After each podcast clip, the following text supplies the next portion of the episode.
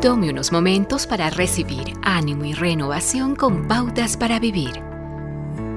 ¿Cómo podría alguien hacer una cosa tan horrible? Nos preguntamos con frecuencia. Es esencialmente la misma pregunta que se ha hecho a la humanidad desde el día que Caín, lleno de ira, le pidió a su hermano Abel salir al campo con él para matarlo.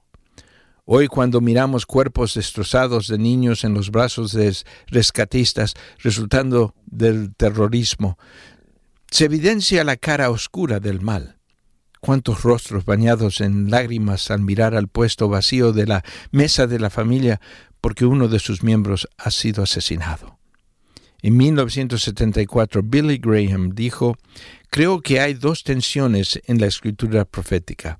Una que nos lleva a entender que mientras nos acercamos a los últimos días y a la segunda venida de Cristo las cosas se pondrán cada vez peor.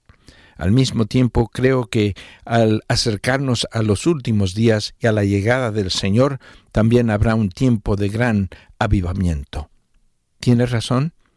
Si hay una cosa que los escritores de las Escrituras afirman en una sola voz, es que los días se harán más oscuros y más violentos a medida de que se aproxima el final de los tiempos.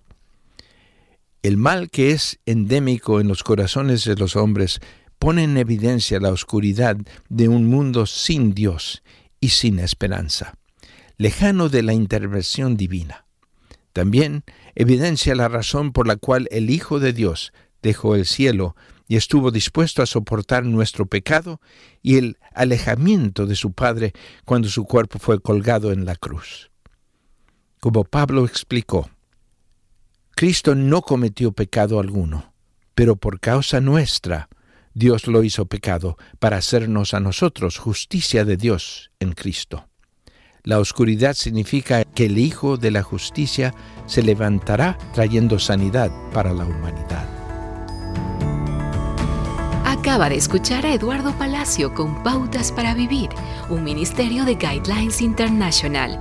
Permita que esta estación de radio sepa cómo el programa le ha ayudado.